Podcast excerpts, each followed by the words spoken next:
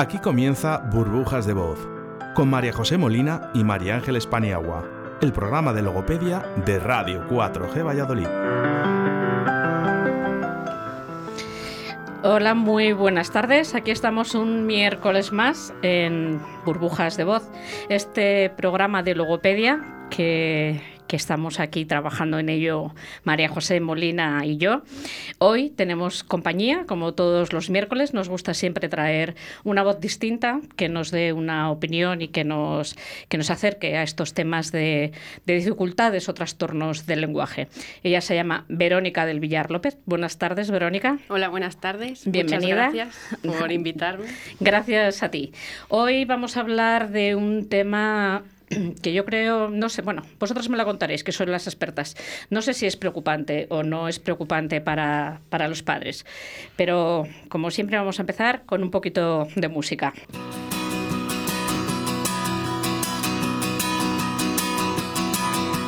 Igual que el mosquito más tonto de la manada.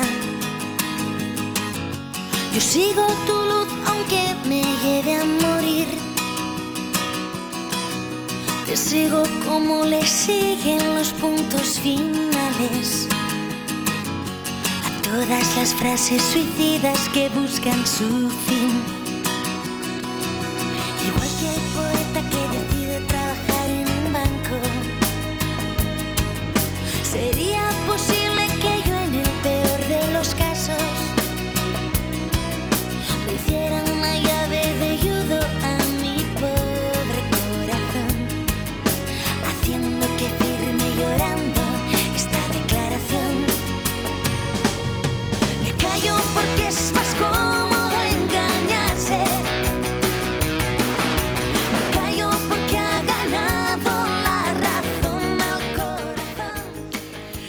Yo soy muy, muy clásica y yo siempre elijo las versiones. A mí personalmente me gusta la oreja de Van Gogh de Amaya Montero. No sé a ti, María José. Bueno, lo primero, buenas tardes, que no os había saludado. Buenas tardes, que no te, no, No no os te he dado saludado. posibilidad de saludar. Buenas tardes. Te voy a decir que yo os voy a comentar, a mí la oreja de Van Gogh me gusta mucho, pero tengo una pequeña anécdota y, y Verónica nos puede decir si es verdad o es mentira, porque está o fue presente de ella. Nosotras somos compañeras, decirlo, somos compañeras de carrera. Somos la primera promoción de grado de, de logopedas que salió de la Facultad de Valladolid. Porque hasta esas fechas era diplomatura, que eran tres años. Y nosotros somos los primeros por- de cuatro años. ¿eh? Hemos vivido años juntas, en pasillos, cafeterías, clases. O sea, tenemos eh, bastantes anécdotas a lo mejor que contar. Me ha hecho una ilusión grandísima el volverte a, A ver porque también. hacía unos años que no nos veíamos. Sí. Y bueno, pues a lo mejor hoy estoy un poco más, pues como que estuviéramos en clase. ¿Me voy? ¿Me voy? no, ¿Os no, dejo? no, no, no, No, no. Y bueno, os iba a comentar, el tema es que nosotros en, en la carrera, el último año, en cuarto, tenemos una asignatura que es Fundamentos de Canto. Y hay que elegir una canción. Y nos hacen cantar. Y nos hacen cantar delante de todos los compañeros. Y qué vergüenza. No me imaginaba yo los estudiantes de logopedia cantando. Yo creí que eso solo lo hacíamos los de magisterio. Pues nos hacen cantar. Nos hacen cantar. Además, la profe era de, de magisterio, que venía ¿Y era tú elegiste esta canción? Y yo elegí, no esta, pero era de la oreja de Van Gogh. ¿Y Eran cuál elegiste de Cometas por el cielo. Pero eso ya es de cuando está Leire en el... es- sí, sí, Sí, sí, Ya es de cuando Amaya Montero. No sé, yo, María José, no me gusta mucho esto, porque lo mío es oreja de Gogh de toda la vida. Vamos a lo nuestro. Retraso simple de lenguaje. María José. Perfecto. Pues nada, como os venimos comentando un poquito, eh, son niños que presentan un retraso en la aparición o el desarrollo de todos los niveles del lenguaje, tanto a nivel fonológico, morfosintáctico, semántico y pragmático. Afecta sobre todo a, la expresión y en menor medida eh, a la comprensión. Eh, no se debe a un trastorno generalizado del, del desarrollo, ni a déficit auditivo o trastornos neurológicos. La aparición del lenguaje y la expresión es más tardía de lo habitual y se desarrolla lentamente y va desfasada con respecto a, la edad cronológica de, de los niños. Eh, yo me da la impresión, me Verónica, María José, me da la impresión de que, eh, de que este trastorno tiene un pronóstico bueno. Quiero decir, que una vez que se interviene, desaparece el problema y no tiene por qué dejar secuelas. ¿Es así? si, Se interviene, se interviene a tiempo, la verdad es que es uno de los más sencillos. En el caso de no intervenir, esto se puede ir complicando y podemos llegar a un trastorno específico del lenguaje, donde allí ya el diagnóstico es más complicado. Corregirme si me equivoco. Un niño tiene que empezar a decir las primeras palabras entre los 12 y los 18 meses. Sí. sí. Si no ocurre así, es cuando puede que haya un trastorno simple del lenguaje. Sí, sobre todo los padres eh, lo pueden comprobar si a los dos años el niño no dice mínimo unas 50 palabras. O sea, un niño de dos años ya dice un mínimo de 50 palabras. Un niño que no tiene este, Un niño que no tiene ningún trastorno, mínimo eh, a los dos años va a decir 50 palabras. Y a partir de dos años va a hacer más frases. Eh, hay una frase muy típica que decimos las madres y eso de, no, no, si no habla pero lo entiende todo. Mm, yo entiendo que el trastorno del lenguaje efectivamente lo entienden todo, lo entienden todo o no lo entienden todo. Sí lo entienden porque la comprensión no está tan afectada como la expresión. Entonces puede comprender perfectamente, pero a la hora de expresarse va, va más despacio, va más retrasado. No, no tiene esa expresión. Son niños que normalmente muchos padres te dicen que tienen una lengua de trapo o que hablan en su propio idioma y solo los padres les entienden. Pero eso es un error.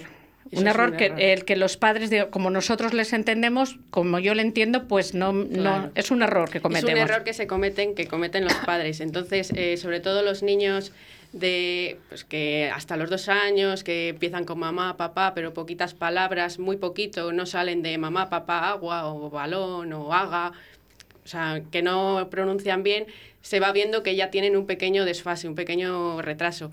Y luego se va viendo sobre todo si, que muchas veces es el pediatra el que te dice, pues ya hablará, no te preocupes, o la gente de alrededor, que eso también es un error típico que se suele cometer. Y luego llegan al colegio, empiezan a comparar con los demás, a los cuatro años el niño sigue sin organizar unas frases, o sea, no te puede decir, eh, mamá, yo quiero jugar al balón con fulanito, sino que mamá balón, eh, mamá agua. Y luego la mamá lo completamos, además cometemos el horror de completar la frase. y si encima es el segundo o el tercero, o sea, que tiene hermanos mayores, como los hermanos mayores sirven de traductores, pues nos pensamos que es que no hay ningún problema, es que bueno, como entre los niños entienden, pues no pasa nada y a lo mejor no tiene nada que ver con eso. Sí que decimos eso, pues que los, al tener hermanos mayores son los traductores, porque a nada que diga el hermano mayor lo traduce. Entonces, hay, no hay tanto tiempo para, a medida que se tiene más familia, no hay tanto tiempo para dedicar como si es el primero. Entonces, bueno, pues hay veces que esa falta de tiempo. El, este niño con, o niña con un retraso simple llega al colegio. Además, eh, documentándome he visto que es bueno que vaya a la guardería, que cuanto antes, no voy a decir salga, salga del ambiente familiar, pero bueno, que no esté tan apoyado y que se tenga que buscar un poco las castañas. Llega a la guardería o llega al colegio eh, ¿Cómo se interviene? Eh, ¿Quién tiene que decir mm, esto no funciona? ¿La profesora o los padres suelen pedir una visita? ¿Qué es lo que, lo que suele pasar? Yo en los casos que he tenido, principalmente, o la, la, profesora de la guardería les dice, oye, este niño va pues un poco más atrasado que el resto, o no habla casi, o los propios padres que empiezan a comparar con el resto de niños cuando les ven salir de la guardería y son los que se acercan al pediatra, piden eh, opiniones entonces también depende un poquito del profesional que les trate, si les dice que, bueno, que necesitaría usar logopedia o, que ya se pasará, que muchas veces es lo que ocurre. También, sucede que en el colegio los tutores, una vez que empezamos infantil, se hace todo lúdico, pero porque tienes que, que, intentarles enseñar de una forma para ellos lo más lúdica posible y lo más efectiva. Sí que es verdad que se hace estimulación del lenguaje, porque todo, todo lo vamos aprendiendo, nadie ha nacido enseñado. Y sí que en el momento, pues por su experiencia y demás que tienen, en el momento que ven alguna dificultad, suelen derivarlos al gabinete psicopedagógico que tiene el, colegio. Entonces ellos ya hay veces pues que hacen la valoración y dicen pues sí o pues no. Entonces el tutor habla con los papás y luego pues a partir de ahí ya... ¿Qué tal encajamos los padres que nos digan que nuestro hijo tiene un retraso? Mal, muy mal. Muy mal. Muy mal. Me imagino que lo primero es la negación, no, mi hijo no. Mi hijo es imposible. ¿Y luego colaboran? Depende. Depende de los casos. Depende de las familias. Depende de las O familias. sea que los padres no ayudamos mucho cuando surgen estos problemas. Depende. Hay papás siempre muy involucrados en la educación de sus hijos, en atender a los niños, incluso llegan a lo mejor a tu consulta y, y hablan, va a hablar el niño y no le dejan, y hablan y dicen. Y, y entonces se involucran a veces demasiado o han visto mucho por internet y no todo lo que sale en internet es verdad y han empezado ellos a hacer un pequeño tratamiento casero que a lo mejor perjudica mucho más que lo que va a beneficiar para el niño. Entonces hay papás que sí se involucran mucho y les digas lo que les digas, te hacen, colaboran, porque claro, en el gabinete tú tienes un niño y tienes X tiempo y una sesión o dos sesiones semanales, dependiendo. Si luego en casa no colaboran y no hacen, eso no avanza. Y hay papás que, al contrario, en lugar de colaborar en casa o por la calle o lo que sea con las cosas que le dices, eh, pues como ya le llevo al logopeda, Que el logopeda Que solucione la- que el logopeda solucione absolutamente todo.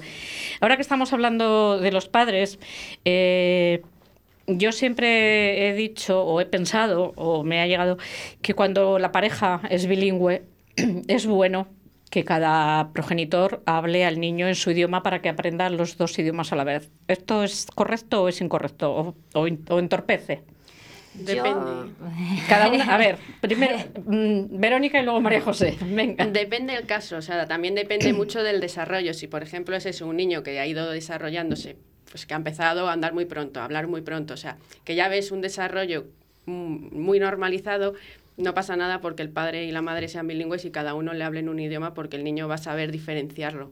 El problema es cuando ya ves que hay un niño que o anda muy tarde o, o ya no gatea o es un niño que no emite sonidos, no balbucea, no hace, no hace esos sonidos. Entonces, si ya los padres son bilingües y estamos metiendo dos idiomas, mm, Estamos va- complicando el va tema. a complicarse mucho el desarrollo y la adquisición de ambos. María José, ¿estás de acuerdo? Estoy de acuerdo totalmente con ella, porque claro, si no saben un idioma, dos, incluso tres, Es porque complicado. tenemos, tenemos nanis que ayudan y a lo mejor son encima otro idioma. Entonces, si el patrón que tenemos no es el apropiado, vamos mal. Si hablamos diferentes idiomas y aún no sabemos ni, ni dominamos ninguno, pues nos estamos haciendo un batiburrillo en la cabeza increíble. Entonces, bueno, todo depende, como ha dicho Verónica.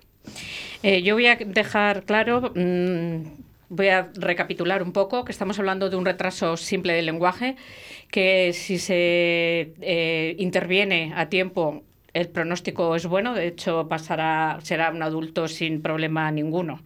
Quiero que quede claro. Y aún así nos estáis contando que no todo el mundo lo, lo acepta con naturalidad.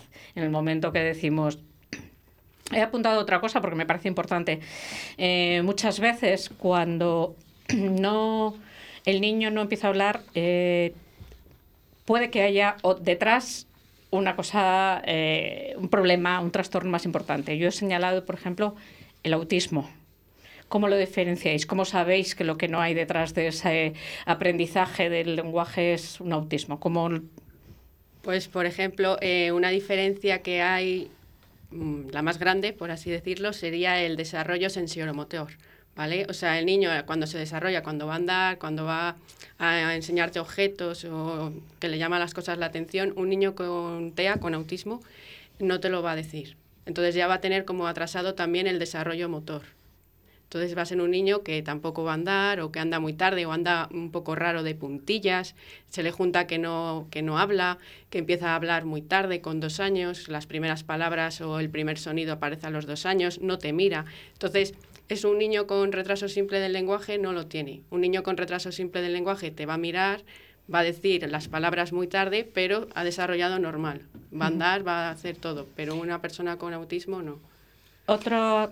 María José. Sí, no, te iba a decir, digo, que hay veces que el retraso siempre del lenguaje puede haber una causa posterior que no tiene nada que ver con otro tipo de patología. Puede ser incluso eh, por, la, por un problema de psicoafectividad que tengamos en casa. Eh, puede ser también porque al niño no se le está presta- prestando la suficiente atención, porque es verdad que hay padres súper protectores, que no lo que hablábamos, la mamá bocadillo, y son muy blanditas y lo que diga el niño y si no lo hago yo, lo digo yo, lo acabo yo. Pero hay otros casos que pasan muchas horas solos, entonces eso es lo que te, una, lo que te iba a preguntar. Eh, nos estamos acostumbrando cada vez más a que vamos a comer a un restaurante y vemos en la mesa de al lado una familia con unos niños pequeños con la tablet, con el soporte perfecto para la tablet, con una peliculita de dibujos animados, la mamá dándole las cucharadas y que el niño no moleste con la... Eh, yo mm, he puesto, ¿eso favorece o entorpece la adquisición del lenguaje? Porque con las películas las escuchan, ellos están todo el día. Es eh, bueno o malo para, para el lenguaje? Mm, yo a mi parecer lo entorpece. Lo entorpece porque al final eh, no es un lenguaje natural. Estamos viendo lo que son una película o un juego porque muchos niños acaban jugando, no acaban viendo pelis o acaban viendo vídeos de YouTube que están en latino, que, que son otros idiomas o se les pone vídeos en inglés. Entonces, a mi parecer, para mí es entorpecer el desarrollo del niño. Yo no soy partidaria y te voy a decir, yo tengo dos niñas y yo hice un contrato con una de mis hijas para tener el móvil y firmamos un contrato. Hasta los 15 años no podía tener móvil. Entonces, si hoy en día se tiende a tener con 10, 12 años el móvil, pues tú imagínate eh, si ya empezamos desde chiquitines con tablet, ¿cuándo nos le van a pedir el móvil? Con seis años, con cuatro, que casi no se van a saber hablar. Yo veo que eh, un ratito, una película en compañía, me parece muy bien, pero la sustitución del, patrón de, crianza por una tablet, pues no es el apropiado. Pero es mi, mi, A ver, mi opinión personal. Yo estoy completamente de acuerdo con vosotros. Yo mm, me imagino, eh, Verónica es más joven, pero muchísimas veces eh, bueno, pues hablas con amigos, dices que voy a comer a un restaurante y es que estoy harto de aguantar los niños de la, de la mesa de al lado porque pero hemos sustituido eso por, por a mí me parece que los padres tienen que estar y ejercer de padres y lo que no puedes hacer es llevarte la tablet al restaurante. Para eso casi que pides la comida y que te la sirvan en casa. Y así ni el niño da guerra ni nadie tiene que molestar. Pero esto es una cosa mía. Vamos con publicidad y continuamos. ¿Quieres un espacio único, saludable y accesible? Arista, Construcciones y Reformas tiene la solución. Te ofrecemos la creación de proyectos personalizados de reformas para construir espacios únicos y sostenibles. Adaptamos los hogares a la nueva situación sanitaria por si tienes que trabajar o estudiar en casa. Creamos espacios de ocio en familia y el cuidado de tus mayores. Además, transformamos tu terraza y jardín a tus necesidades. Contáctanos en reformas@aristaconstrucciones.com. Arista, una empresa diferente para una reforma única. Aquí comienza Burbujas de Voz, con María José Molina y María Ángeles Paniagua, el programa de logopedia de Radio 4G Valladolid. Comenzamos de nuevo. Venga, no os quejaréis, ¿eh? luego que se os hace corto. Eh, hemos dicho que hoy nos acompañaba Verónica del Villar, eh, que como ha dicho María José, han estudiado juntas en, la primera promoción de grado de logopedia. Pero Verónica además es vocal de la Asociación de Logopedia de España. Eh, me imagino que para ser vocal de la asociación o te tienes que implicar mucho con lo que es la logopedia. No sé si te quita mucho trabajo, poco trabajo. te quita parte de trabajo porque bueno, pues intentas contactar con más gente, más asociaciones para darla un poco a conocer, eh, pues con residencias, guarderías, con todo donde podamos colaborar y dar a conocer la figura de, del logopeda. en el primer programa decíamos que la figura del logopeda no es lo, suficientemente conocida. María José tiene una noticia referente eh, no a la logopedia, sino bueno, que, le, que afecta un poco. El, IVA de los médicos. Ah. Disculpar, me había ido. De repente, a ver. Me había ido, digo, uy, madre mía, digo, era algo que tenía que preparar y no lo había hecho. Sí que tenemos una noticia reciente y es que debido al COVID y toda esta situación hay que recaudar más. Entonces, como sabéis, nosotros los logopedas estamos exentos de, de IVA, igual que educación. Entonces se comentaba que esa, eso que tenemos exento nos lo van a quitar. Entonces, desde la, asociación, Desde ¿Nos la podéis asociación, comunicar algo? eh, bueno, se está mirando, se han hecho varios escritos, la Asociación de Logopedas, la AELFA también, que es otra asociación de logopedias y foniatría. Eh, luego también desde el Consejo, digamos que están intentando eh, entre todos hacer escritos al, al Gobierno y al Ministerio para que estas personas, no, su- o sea, para que no nos suban el IVA y las- los pacientes no lo sufran, porque eh, la sanidad no es un lujo.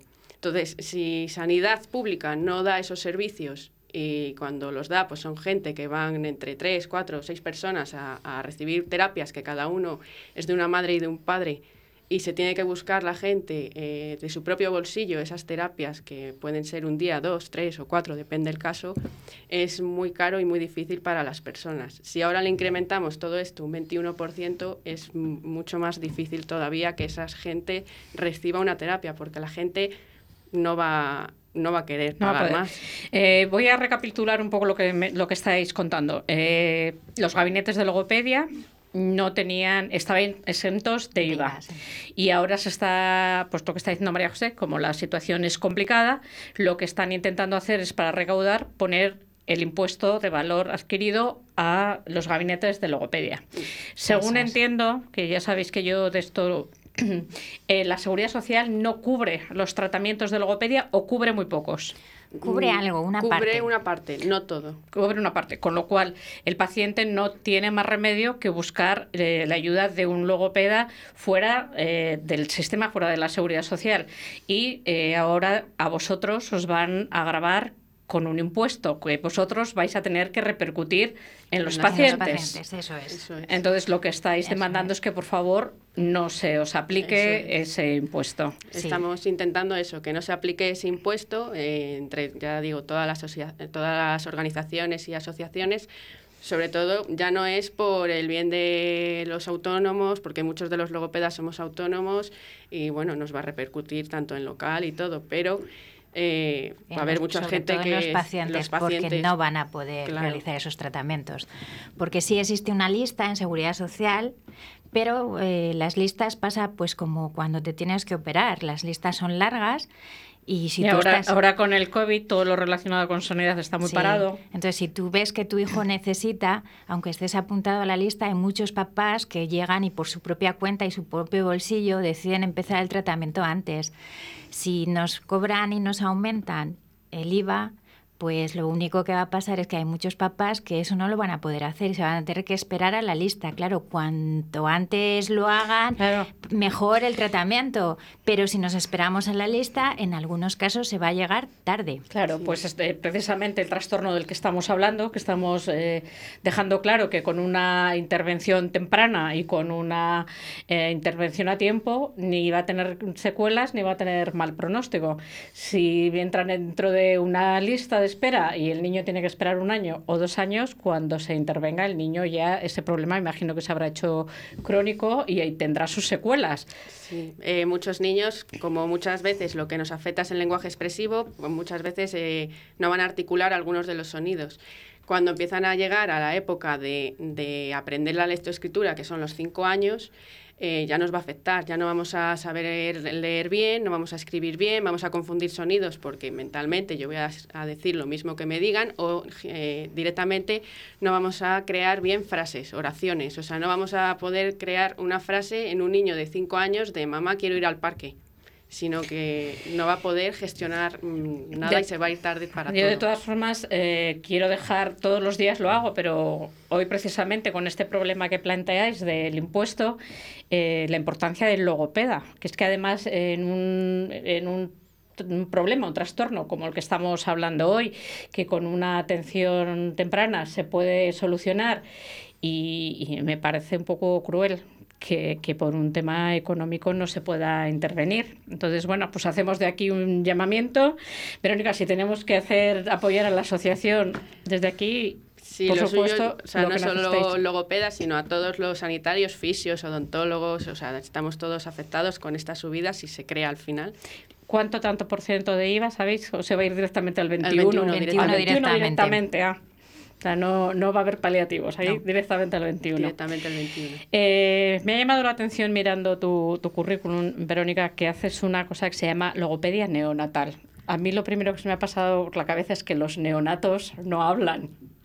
No, los, los bebés... Tienen, patrones de succión. Exacto, los bebés no hablan. Un día me tenéis que decir lo que, es esto todo de los patrones y cómo se hace. Tenemos que hacer un programa porque María José lo, lo utiliza bastante y bueno, tenéis que explicar un día. No te preocupes. Sí, a mí pues lo que no se conoce de la logopedia es que la logopedia puede trabajar con bebés eh, recién nacidos y prematuros. Eh, yo me he especializado porque me gustan mucho los bebés, bueno, me he especializado en varias cosas, pero eh, sobre todo el campo de los bebés me gusta mucho. Y sobre todo niños prematuros que cuando nacen, pues ese momento de, juntarse a la mamá, ese momento de la, la primera vez que se junta la teta, muchas veces no, no se crea porque se van directamente a la UCIN, a la unidad de cuidados eh, infantiles, de, o sea, neonatales, y se quedan ahí y no entra la mamá, porque muchas veces no pueden entrar. Entonces ese niño se alimenta por una jeringa o por una sondita eh, y se pierde todo el patrón. Que no cojamos el patrón de succión en una teta lo que nos provoca es, pues luego también eh, rechazos, que, rechazos que los niños luego no adquieran el patrón para hablar. los patrones es lo que contábamos el primer día, como lo de la formación de la lengua, que sube, que en, en, reposo tiene que estar en el paladar. Vale. Es un poco lo que los educadores, me imagino vosotros lo manejáis también. Eh, la pinza táctil para que los niños aprendan, son patrones de... voy aprendiendo, voy aprendiendo. De todas formas, el contacto de la, del bebé recién nacido con la mamá es súper importante. Ese primer contacto y todo es muy importante. Sí, y que muchas veces en los hospitales es muy difícil. Entonces, luego cuando les dan el alta y, y al final es un niño, pues que hay que intentar que gane peso, que se alimente bien, que la mamá siempre ha soñado con darle el pecho, pues hay que intentar ayudarle. Entonces, bueno, pues me estoy intentando especializar lo máximo posible en, ayudar a esa familia. Conozco el, el, problema de primera mano. conozco el problema, pero bueno, al final eh, los bebés parece que nacen con casco y, y todo lo que y salen para adelante. Nos van quedando muy poquitos minutos. No sé si queréis añadir algo más. Yo quería, quería comentaros una cosita porque me lo habían preguntado a ver si podía decir y era recomendar simple y llanamente un cuaderno de actividades, porque una mamá con un niño de educación infantil de 5 años me comentó que no se había oído y me hizo muchísima ilusión. Entonces digo, vale, no te preocupes. Y es un cuaderno de actividades que se llama La Boca de las Letras, es de la editorial Geo y trabaja y aprende aspectos más básicos del lenguaje y con él va a adquirir un saludable desarrollo emocional a través de la comunicación y del juego. Entonces, bueno, estamos hablando de un cuaderno que no llega a los 10 euros y bueno, pues que yo le recomiendo que está bastante bien. Aprovecha para dar el correo. Ah, sí, sí. si tenéis alguna duda o queréis que tratemos algún tema en especial, os podéis poner en contacto con nosotras en burbujitasdevoz.gmail.com Bueno, Verónica, mm, estaré pendiente de ese impuesto de la Asociación de Logopedas. Eh, si tenemos que daros voz Aquí tenéis estos micrófonos. Muchas gracias. Y bueno, si Oscar me hace caso, pues me he enamorado. Venga, hasta el miércoles que viene.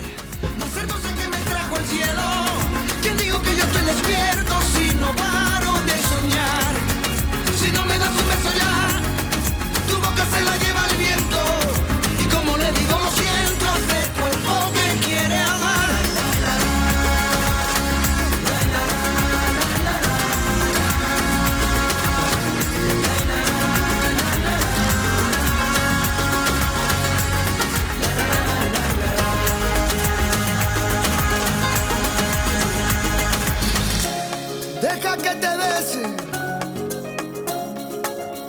Deja que te bese, deja que lo intente. Deja que te invite a que te enamores de esta noche, una noche aquí entre miles.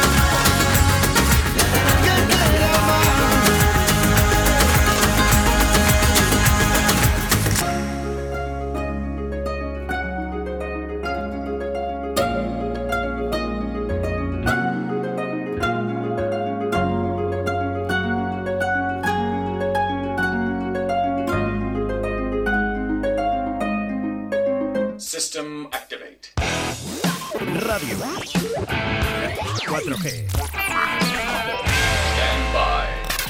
¿Quieres un espacio único, saludable y accesible? Arista, Construcciones y Reformas tiene la solución. Te ofrecemos la creación de proyectos personalizados de reformas para construir espacios únicos y sostenibles. Adaptamos los hogares a la nueva situación sanitaria por si tienes que trabajar o estudiar en casa. Creamos espacios de ocio en familia y el cuidado de tus mayores. Además, transformamos tu terraza y jardín a tus necesidades. Contáctanos en reformas@aristaconstrucciones.com construcciones.com. Arista, una empresa diferente una reforma única.